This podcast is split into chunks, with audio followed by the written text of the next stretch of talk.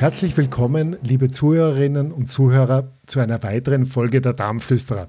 Es ist mir heute ein Riesenvergnügen und eine große Ehre, den geistigen Vater, zumindest für den kulinarischen Schwerpunkt der milden Ableitungsdiät und der Diätküche, die die Meier-Patienten und Meier-Therapeuten rund um den Globus begleitet und auch so gut versorgt und das Gelingen der Therapie nicht zuletzt mitbestimmt, äh, bei mir im Gespräch begrüßen zu dürfen dürfen, Herrn Peter Meyer, Diplom-Diät-Küchenmeister, der eine große Zahl an Büchern entwickelt und geschrieben hat, äh, so sein Wissen, seine Erfahrungen mit so vielen Menschen geteilt hat, der aber auch viele Köchinnen und Köche ausbildet, Ärzteschulzentren mitentwickeln hilft, Konzepte entwickelt und so eigentlich äh, wirklich den ganzen Globus einmal nicht nur kulinarisch, sondern wahrscheinlich auch in der Reisetätigkeit äh, umspannt hat. Lieber Peter, herzlich willkommen. Es freut mich sehr, dass du bei uns bist und ich würde ganz gerne gleich mit einer Frage starten, was denn so die Intention war. Was war der Grund, dass für dich diese Vision einer äh, Entwicklung einer schmackhaften Fastenkost zu verwirklichen, die dann letztendlich in die milde Ableitungsdiät geführt hat äh, und auch so benannt wurde? Ja, lieber Sepp, danke, danke für deine einleitenden Worte. Es freut mich, dass wir das gemeinsam heute machen können. Ja, es ist schon einige Zeit her, es sind sehr viele Jahre dazwischen vergangen. Also wenn ich so nachrechne, dann haben wir 47 Jahre, weil 1976 haben wir mit dem Dr. Erich Rauch und mit seinem Team das Gesundheitszentrum Golfhotel am Wörthersee eröffnet. Das war damals natürlich einzigartig und wir sind sehr genau beobachtet worden von den umliegenden Betrieben und Menschen. Die haben sehr skeptisch auf uns geschaut und die Entwicklung verfolgt, weil wir haben ja vorgehabt, einen Ganzjahresbetrieb zu führen mit dem speziellen Programm abgestimmt auf Dr. F. X. Meyer. Und wir sind ja in einer Region, wo rundherum Saisonbetriebe sind und wir haben uns das getraut. Der Dr. Rauch hat ja schon bereits in Wien einige Jahre so einen ambulanten Meierbetrieb mit Milch und Semmel vorher geführt, aber da ging es jetzt erstmals um einen stationären Betrieb, um dieses Gesundheitszentrum. Und da haben wir zur bereits bekannten Milchsemmelkur die Idee gehabt, wir sollten eine völlig neue Kurform entwickeln, die aber auf längere Sicht zum gleichen Erfolg führt als die bekannte Milchsemmelkur. Ja, und so ist es zu meiner Aufgabe geworden, aus der Kursemmel möglichst leicht verdauliche Zulagen zur Kursemmel zu machen, Basensuppen zu kreieren, neue Gerichte zu erfinden, die natürlich auch ein bisschen auf den Genuss im Kurhaus abgestimmt werden und die man dann also praktisch äh, neu einbauen konnte.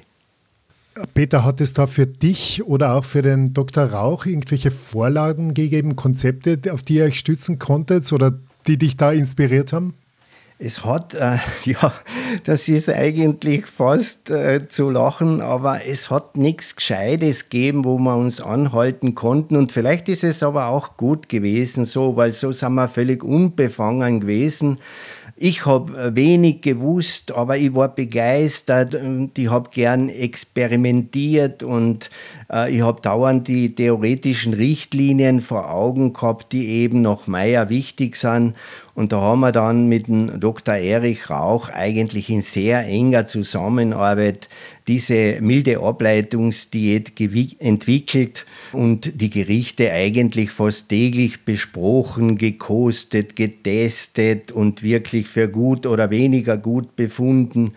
Ja, und so war es eigentlich eine schöne Zeit, weil jede Basensuppe hat im Buch, äh, im ersten Buch der milden Ableitungsdiät zum Beispiel den Namen eines Mitarbeiters getragen, eines Mitarbeiters, der im Haus gearbeitet hat. Und die haben sich natürlich eingebunden gefühlt, dadurch. Wir waren ein hervorragendes Team und alle waren beseelt und von wachsender Begeisterung umgeben, etwas Neues zu schaffen am Anfang natürlich, so wie ich schon gesagt habe, ein bisschen mitleidig belächelt, skeptisch beobachtet von rundherum diesen Hotelbetrieben, sind wir aber deshalb auch besonders teamstark gewesen und bald schon haben wir auf gute Erfolge hinweisen können, weil wir ja eigentlich bald einmal das ganze Jahr ausgebucht worden. Und dann sind auch namhafte Persönlichkeiten zur Kur gekommen. Die haben natürlich dafür gesorgt, dass das immer bekannter worden ist. Es hat sich dann eigentlich äh, herumgesprochen und wir haben weiter daran gearbeitet und entwickelt in ganz enger Absprache mit Medizin und Küche das Konzept und die Rezepte zur milden Ableitungsdiät. Neben der Säuberung und der Schonung und dem Sport und der, der, seelischen Entspannung, Rast und Wiederfindung ist es ja die Schulung, die besonders wichtig ist als Säule in der modernen Meiermedizin. Und die Schulung des Kurrenten beginnt ja mit einem sehr nützlichen Werkzeug, das aber allerdings von manchen am Anfang sehr skeptisch beäugt wird, nämlich dem Werkzeug, auf dem das Kauen geübt wird.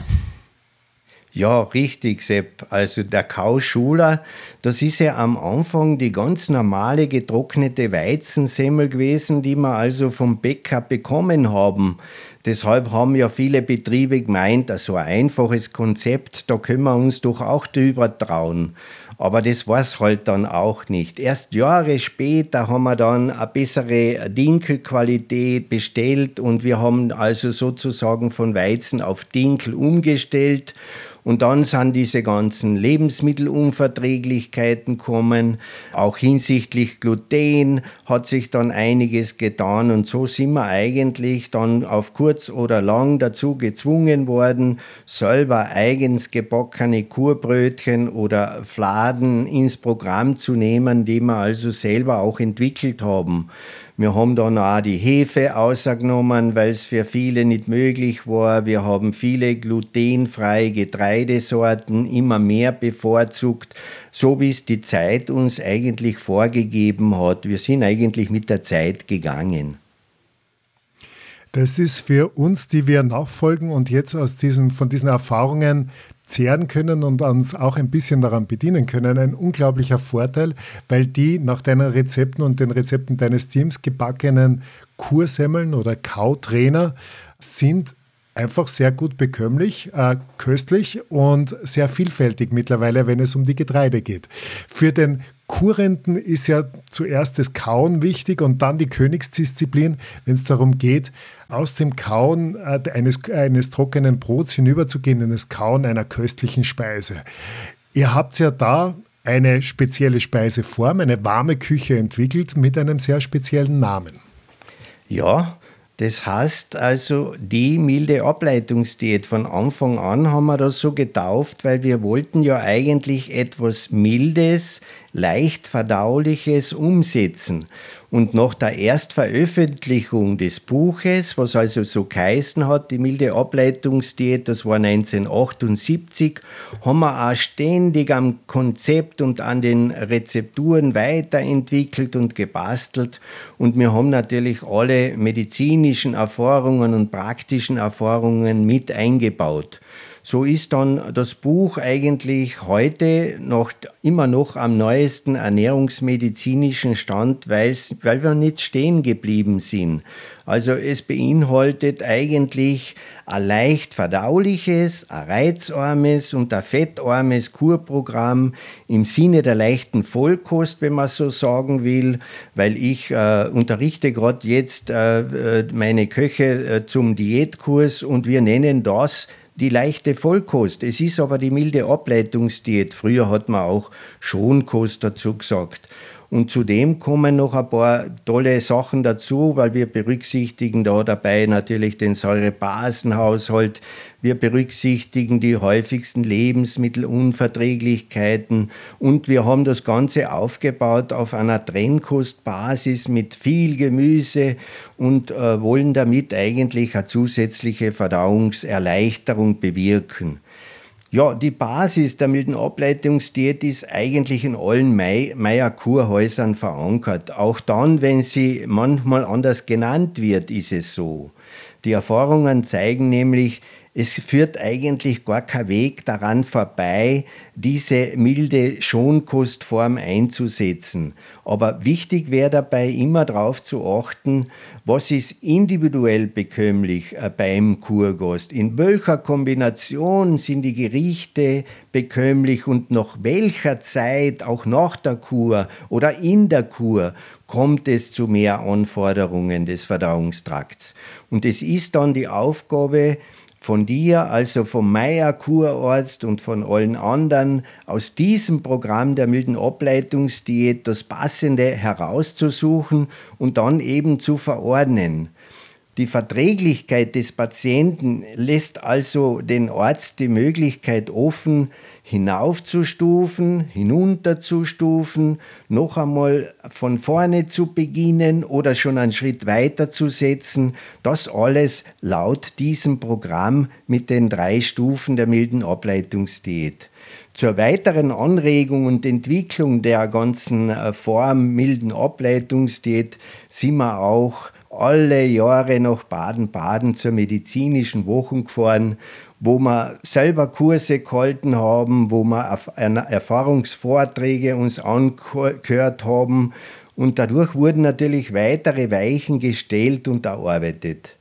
Ja, so konnte man eigentlich über 35 Jahre war ich als Referent und Teilnehmer bei dieser medizinischen Woche dabei und ich glaube, ich habe sehr viele wichtige und wertvolle Inspirationen mitgenommen aus der Erfahrungsheilkunde und das hat natürlich zur Aktualisierung und Verbesserung der milden Ableitungsdiät enorm beigetragen. Das ist auch aus meiner ärztlichen Sicht sicher der, der, der große Vorteil und der Wert der milden Ableitungsdiät, dass da unglaublich viel äh, theoretisches Wissen hineinfließt und dann auf ein kulinarisch schlagendes, wissendes Herz getroffen ist, das einfach versteht, Menschen auf der einen Seite gut zu nähren und auf der anderen Seite doch das Herz auch zu wärmen, zu beglücken und in diesem Stufenkonzept auch Wege aus einer sehr, äh, sehr strengen und konsequenten Schonungssituation in eine dem Alltagsleben gut angepassten und noch immer kräftigen Schonungs Diät hinüberzuführen. Wesentlich für den Entgiftungsvorgang ist es ja, dass man sich ausreichend hydriert. Der Körper soll sich von einem Sumpf wieder verwandeln in einen Bach. Die Stoffwechselvorgänge sollten leicht äh, vonstatten gehen und dabei ist einfach ein guter Hydrierungszustand, also das Trinken von ausreichend Wasser, eine unbedingte Voraussetzung. Für die, denen das Wässern keinen, mit Wasser keinen Spaß mehr macht, gibt es natürlich die Möglichkeit, ganz gezielt therapeutisch und auch gustatorisch Tees zu nutzen. Welche Ds und was gilt es äh, da aus deiner Sicht zu berücksichtigen? Ja, Sepp, da fällt mir ein, ich habe noch den Dr. Koya persönlich gut gekannt und der Dr. Rauch und der Dr. Koya waren ja beide Schüler äh, vom Franz Xaver Meyer und äh, Dr. Koja hat mir auch immer wieder einen äh, Brief gezeigt äh, vom Franz Xaver Meyer, worin er mir dokumentieren wollte, dass er eigentlich der Beauftragte ist, die Meierkur weiter zu verbreiten. Und er hat mir immer so lieb gesagt, dass der Dr. Rauch halt die Fähigkeiten hat, gut zu schreiben, aber dafür kann er sehr gut reden. Das habe ich noch so im Ohr. Er hat ja immer polternd seine Vorträge in Baden-Baden gehalten und äh, das war für uns alle immer ein Erlebnis. Aber er kommt ja auch noch aus dieser Zeit der der strengen Kurverordnung und er hat ja sehr viel mit Kräutertees und Milchsemmel allein gearbeitet. Aber bei den Kräutertees haben sie damals noch sicher noch nicht so darauf geachtet, was sie da geben, weil es kann ein Kräutertee zum Beispiel im Gasthaus fürchterlich schmecken, wenn das Wasser nicht abgekocht ist und einfach die äh, Kaffeemaschine mit Dampf für die Verwendung des Tees herhalten muss. Also deshalb sagen wir mal, wir beginnen mit den verschiedenen Kräutertees. Da gibt es ja schon viele, viele Sorten. Die sollen aber ganz dünn gebrüht werden und tagsüber in ausreichender Menge getrunken werden. Dabei ist der Bioanbau und die Qualität der getrockneten Heilkräuter eigentlich das Um und Auf weil diese Kräuter sollten einzeln oder rezeptmäßig gemischt immer lose verpackt gekauft werden, damit man gute Qualität hat. Aber zudem kommt nachher noch das richtige Zubereiten dazu mit gut abgekochtem Trinkwasser, damit man die Zeit nimmt, das Wasser abrasten zu lassen, den Tee ziehen zu lassen. Das sind ganz wichtige Sachen, um entsprechend auch die Wirkstoffe optimal aufnehmen zu können dass man mit dem sorgfältig umgeht. Jeder Gesundheitsbetrieb hat da viele, viele Möglichkeiten der Entfaltung und jeder hat natürlich auch seine eigenen Bezugsquellen. Und neben dem Tee als Highlight gibt es in den Meier Kurhäusern so generell eigentlich schon so gegen 10 Uhr vormittags immer Schalen Gemüsebrühe, aber ohne Salz.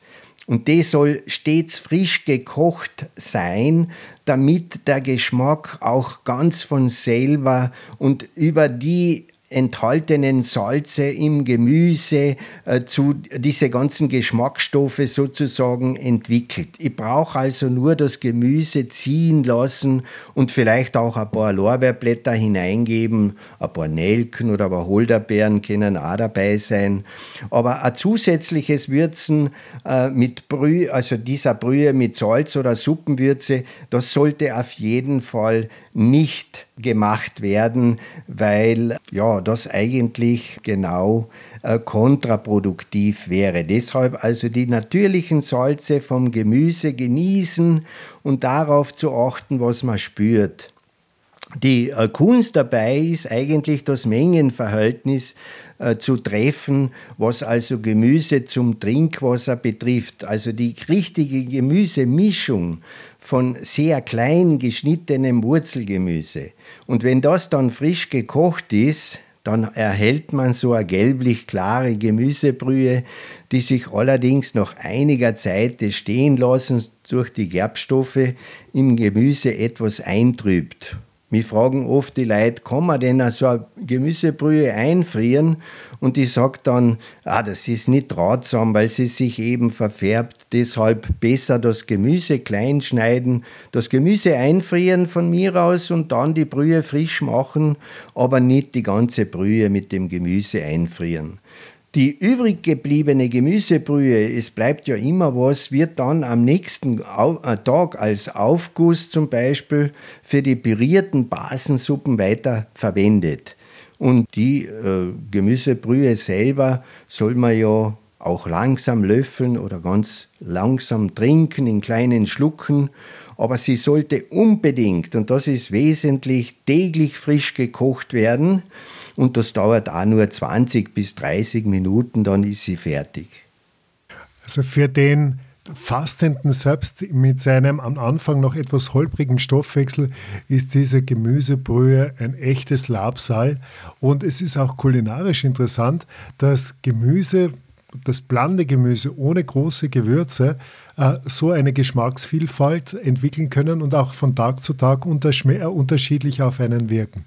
Nachdem es aber jetzt praktisch die Hydrierung erledigt ist und äh, oder nicht erledigt ist, aber zumindest einmal besprochen wurde, lass uns doch noch einmal auf etwas Substanzielleres zwischen die Zähne äh, kommen. Und zwar die Kauschuler.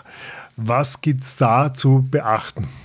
Also, wie ich schon äh, früher erwähnt habe, der Kauschuler, der kehrt einfach zur Meierkur. Du hast gesagt, äh, du betrachtest den Kauschuler als Werkzeug, also um kauen zu lernen. Ich erkläre das meinen Leuten immer so, wenn ein Baby zum Beispiel weint, dann kriegt es den Schnuller und es ist still. Warum ist es still? Weil Speichel gebildet wird, der dann geschluckt werden muss und den Sättigungsreflex bedient. Und ich sage, beim Kohlenhydrat ist es halt so, äh, dass äh, das schon im Mund äh, süß zu schmecken beginnt, wenn man lang genug drauf kaut. Also der Kauschuler, der früher aus der altbackenen Weizensemmel bestand, äh, der ist heute etwas ganz Wesentliches und in den meisten Fällen wird der Kauschuler heute schon aus Buchweizen gemacht die dann in Scheiben geschnitten werden oder man macht dann Dinkelfladen draus,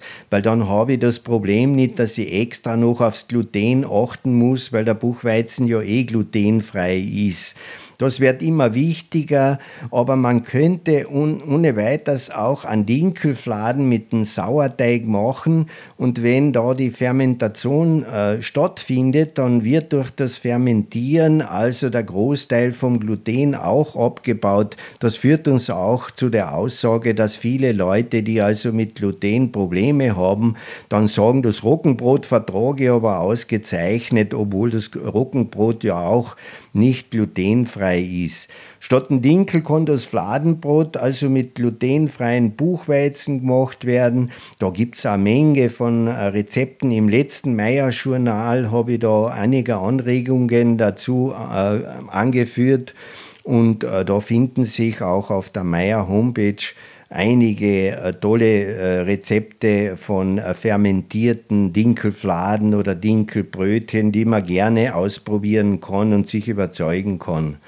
Also der Kauschuler ist das eigentliche Werkzeug, um richtig kauen und einspeicheln zu üben, auch für später.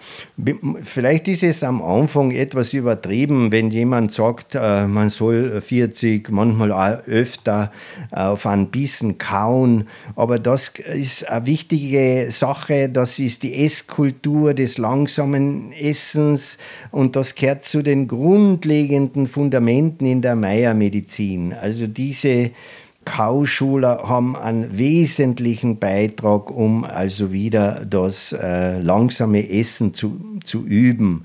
Im Alltag wird natürlich weniger dran gedacht und äh, daher sollte äh, so eine Kauschulung auch ausreichend und stets bewusst geübt werden. Und es gibt ja einen Volksspruch, der sagt, gut gekaut ist halb verdaut. Äh, da, der sagt ja eigentlich alles aus, weil bereits im Mund wird ja das Kohlenhydrat vorverdaut und es beginnt süß zu schmecken durch die Amylase oder durch das Dyalin, wo wir ja wissen, dass die Stärke dann in Zucker verwandelt wird. Voraussetzung äh, für all diese äh, Kauschuler, und für alle anderen ausgewählten äh, Nahrungsmittel, ich sage eigentlich lieber Lebensmittel mit Betonung aufs Leben anstatt Nahrungsmittel, aber die Voraussetzung ist, dass ich beste Bioqualität bei allem habe. Herkunft und Verarbeitung sind einfach grundlegend wichtig. Und das ist also auch beim Kauschuler wichtig, wo man eine natürliche gute Getreidequalität verwenden soll, ohne Dünge und Spritzmittel und wo man dann auch äh, wirklich darauf achten sollte, woher das Getreide kommt. Es muss ja nicht unbedingt äh, Bio draufstehen, wenn ich den Bauern gut kenne und ihm vertraue, dass er ohne Spritzmittel mein Getreide anbaut, dann kann ich es auch dort kaufen. Ist es vielleicht am Anfang aus äh, Verdauungsgründen hinsichtlich der Schonung notwendig, möglichst ballaststoffarm zu beginnen. Das tun wir ja, weil das äh, wird ja vermieden am Anfang. So ist es aber danach umso wichtiger, das Biogetreide erst kurz vor der Verwendung frisch zu mahlen, um eben alle Inhaltsstoffe plus die Ballaststoffe aufnehmen zu können. Ja, und vielleicht kann ich auch sagen, es bewährt sich dazu natürlich am besten eine hauseigene Getreidemühle, äh, die Naturmahlsteine hat. Auch in der täglichen Alltagsküche ist es nach der Meierkur empfehlenswert, anstatt der wertlosen ausgemahlenen Weißmehle ein frisch gemahlenes Vollwertmehl zu verwenden. Manchmal braucht man auch kein extra Rezept dazu, wenn man ein bisschen ein Fingerspitzengefühl für die Beschaffenheit des Teiges hat.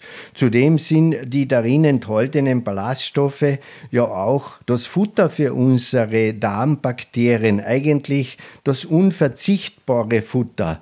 Wir haben ja auch viele allgemeine Vorteile durch die Ballaststoffe, also die Förderung der Verdauungsleistung, den Anreiz in der Peristaltik und so weiter. Die Ballaststoffe haben durchwegs positive Eigenschaften und sollten also vor allem nach der Kur also umso mehr beachtet werden. Auch die DGE gibt vor, mindestens 30 Gramm Ballaststoffe äh, pro Tag und äh, Person zuzuführen. Aber alles bitte mit Maß und Ziel und ganz individuell, weil zu viele Ballaststoffe, wie der Name schon sagt, können auch zu Ballast werden, wenn man zu schnell damit beginnt. Man kann auch Sodbrennen kriegen oder die Verdauungsleistung ist dazu noch nicht geeignet, sie reicht noch nicht aus. Deshalb ist es vielleicht ganz ein guter Tipp auch am Anfang, das Vollkornmehl äh, mit einem Teil des Weißmehles zu mischen und zu beobachten, ob das dann auch ein bisschen besser ankommt in der Verdauung, beziehungsweise ob man äh, vielleicht damit besser zurechtkommt. So wie du es jetzt auch schon gesagt hast und eigentlich auch durchscheinen hast lassen, es geht ja wirklich darum, dass man im Fasten wieder eine neue Leichtigkeit erfährt. Eine Leichtigkeit, die beim Essen nicht aufhört, sondern beim Essen sich eigentlich nur noch eine gestärkte Leichtigkeit, eine Freiheit wieder erleben lässt. Man hat in den Anfängen der Meiermedizin ganz stark auf Milch und Semmeln gesetzt. In der modernen Meiermedizin ist es zwar nicht mehr ganz so aktuell, äh, nicht in allen Facetten, aber wie kam es eigentlich dazu? Die Milch ist ein wunderbarer Proteindonator, ein Proteinspender, aber wurde auch als solcher äh, gesehen und verwendet ursprünglich. Also ursprünglich äh, hat es ja zur Meierkur die Kursemmel, also zur Kursemmel eigentlich noch die warme Milch dazugegeben. Das, das sagte der Name äh, Milchsemmelkur. Die wurde allerdings äh, auch langsam äh, gelöffelt. Und daher kommt auch der Name Milchsemmelkur nach FX Meyer. Das ist aber in dieser Form eigentlich seit 1976 vorbei, als die Grundlagen zur milden Ableitungsdiät im Gesundheitszentrum Golfhotel entwickelt wurden. Da hat sich's dann aufgehört damit.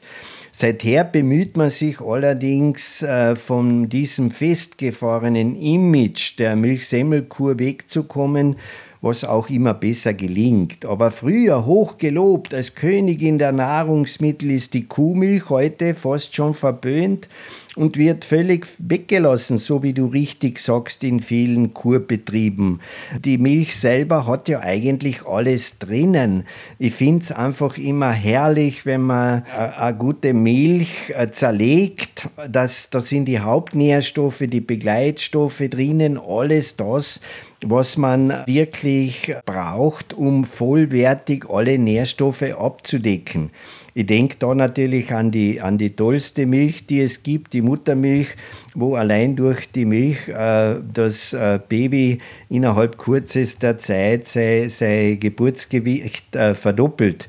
Also man sieht, da ist eigentlich alles drinnen. Aber nachdem die Kuhmilch heute oft auf unvertretbare Art und Weise äh, produziert wird, hat man Alternativen gesucht und auf dem tierischen Bereich äh, hat man dann die Schafs- oder die Ziegenmilch äh, entdeckt und natürlich viele pflanzlichen Alternativen, die anstatt der Kuhmilch heute ähm, gegeben werden. Auch ein guter Kräutertee oder ein Malzkaffee kann natürlich stattdessen zum Einspeicheln verwendet werden. Und ein gutes Schafsjoghurt oder Ziegenjoghurt ist natürlich nicht vergleichbar mit einem herkömmlichen gekauften, weil das einfach eine ganz andere Qualität hat. Bei der Kuhmilch geht es hinsichtlich der Verträglichkeit ja entweder ums Milcheiweiß oder um den Milchzucker oder gleich um beides, was man dann hinterfragen müsste. Und abgesehen davon, dass die Kuhmilch also auf unvertretbare Art, Art und Weise heute produziert wird, ist eine artgerechte Tierhaltung und Fütterung für immer mehr Menschen ausschlaggebend, um auf deren Produkte zu verzichten oder aber um zumindest Biomilch zu verwenden. Dabei wurde die Milch in früheren Zeiten wirklich als vollwertig gepriesen, ist noch äh, von uns am Auernhof abgeholt worden. Ich kann mich noch erinnern, als ich mit der Milchkandel äh, zum Bauern gegangen bin und der die Milch frisch abgeführt hat. Ich kann mich auch erinnern, als ich zum Beispiel im Golfhotel am Anfang vom Bauern die Milch gekauft habe und ich habe dann äh, praktisch aus, der, aus dem Rahm, der, aus der, von der Milch abgeschöpft wird, Butter gemacht. Und das war natürlich toll, aber als der Bauer dann seine Kühe mit Silo gefüttert hat, konnte ich mehr rühren, die hat gestunken nach Silo und die Milch war praktisch nicht mehr verwendbar, um sie so zu verarbeiten. Damit ist eigentlich wieder eines verdeutlicht, wie wichtig es ist, was man isst, weil die Produkte einfach davon abhängig sind.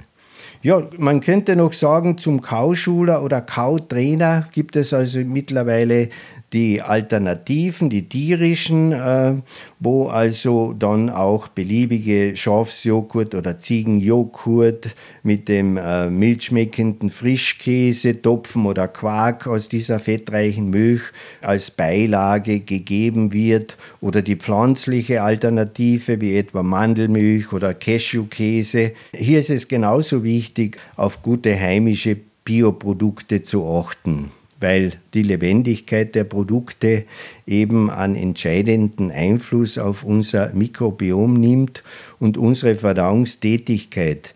Und bei handelsüblichen Produkten ist eigentlich die Lebendigkeit weg. Also diese Energie ist weg, diese Lebendigkeit äh, leider durch äh, verschiedene Be Methoden der Haltbarmachung passiert das. Und äh, ich bezweifle, wenn man zum Beispiel heute davon ausgeht, ob ein Joghurt noch Milchsäurebakterien beinhaltet, das also äh, vom Handel kommt, ob da überhaupt noch was drinnen ist und wenn was drinnen ist, wo es rankommt, wenn überhaupt. Also so wie du sagst, es ist wirklich leider oft nicht mehr erlebbar, dass das, was wir zu uns nehmen oder im Regal finden, initial noch das Lebensmittel ist, das es vielleicht ursprünglich einmal war oder sein, nach wie vor sein könnte. Also von dem her gilt es wirklich, dass wir uns alle stark machen, die wir Wert legen auf Gesundheit, die wir uns weiterentwickeln möchten, die auf Wert legen für, auf die Gesundheit und die Zukünftigkeit einer Welt für unsere Kinder und Kindeskinder, dass es nachhaltige Produktion geht, dass es biologisch gearbeitet wird, das hat einen Wert und es darf nicht verschwinden. Ich bin auch froh, dass du erwähnt hast, diese potenziellen veganen Alternativen, äh, weil auch das nicht nur Zeitgeist ist, sondern sicher auch ökologisch, ökonomisch mitunter äh, ein, Lebensmodell ist, das durchaus interessant ist. Aber wenn wir noch mal kurz zum Essen kommen, jetzt habe ich das schönsten, den schönsten Kautrainer oder Kauschuh vor mir und einen wunderbaren Aufstrich. Wie gehe ich jetzt damit um? Ja, da passt natürlich noch was auf und äh, da gibt es dafür verschiedene Aufstriche. Aber bevor ich so weit komme, möchte ich noch einmal einen Schritt zurückgehen und sagen, man hat eigentlich nur darauf zu achten, alles, was keinem natürlichen Verderb unterworfen ist, ist chemisch haltbar gemacht. Oder der Professor Moms, ich habe den Spruch im Ohr, der sagt, und damit sagt er eigentlich alles, Nichts Lebendes kann dauerhaft gesund mit Totem ernährt werden. Und ich finde das so toll in so einem kurzen Satz, äh, diese ganzen Inhalte, die zutreffend sind für das, was eigentlich nicht mehr vorhanden ist. Also diese Lebendigkeit mit Betonung aufs Leben, mit Betonung auch auf das äh, Schlechtwerden, weil ich sage immer, im Weißmehlprodukt überlebt ja nicht einmal mehr der Mehlwurm, weil er nichts zum Beißen findet und im Vollkorngetreide, da ähm, muss man aufpassen, dass es nicht ranzig wird. Da ist Leben drin und das ist eben das gute Zeichen. Zurück zu diesem Kautrainer, was schmieren wir auf, was streichen wir auf? Natürlich in kleiner Menge äh, gibt man da die verschiedenen Aufstriche dazu, die man dann auf dieses kleine Stück äh, Kautrainer aufstreicht und dann das Ganze einspeichelt bevor es eben dann geschluckt wird. Erst wenn sich durch dieses lange Kauen im Mund alles versüppelt hat, dann erst wird geschluckt und der nächste kleine Bissen vorbereitet.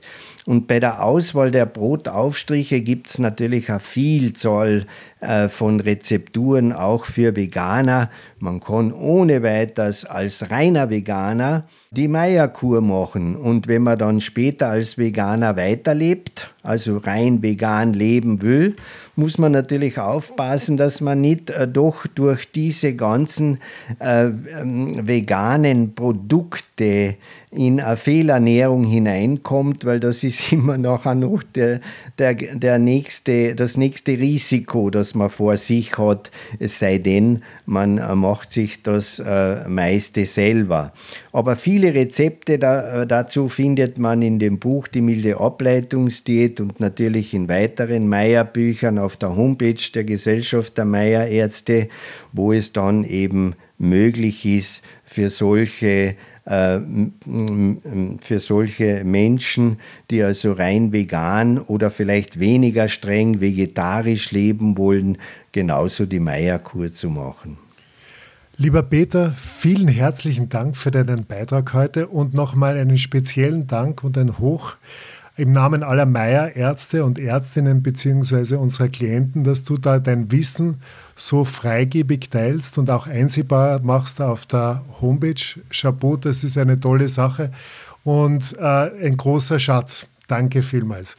Für Sie zu Hause, ich darf Sie bitten und einladen, Folgen Sie uns auch auf den Social-Media-Kanälen und Auftreten von uns äh, auf Instagram oder Facebook. Nutzen Sie die Homepage der Internationalen Gesellschaft der Meierärzte, um Informationen für sich selbst zu finden oder auch einen Ansprechpartner in Ihrer Nähe. Äh, bitte vergessen Sie nicht, äh, nächste Woche einzuschalten, wenn wir den zweiten Teil dieser Trilogie mit äh, Diätküchenchef Peter Meyer ähm, äh, besprechen werden, wo es darum geht, wie man aus den ganz strikten ersten Schritten, nämlich Basenbrühe, Kautre, äh, Kauschuler und auch den Aufstrichen hinübergeht in das etwas Substanzielleres und dann auch die warme, milde Ableitungsdiät. Ich bedanke mich und wünsche Ihnen alles Gute. Ihre Darmflüsterer.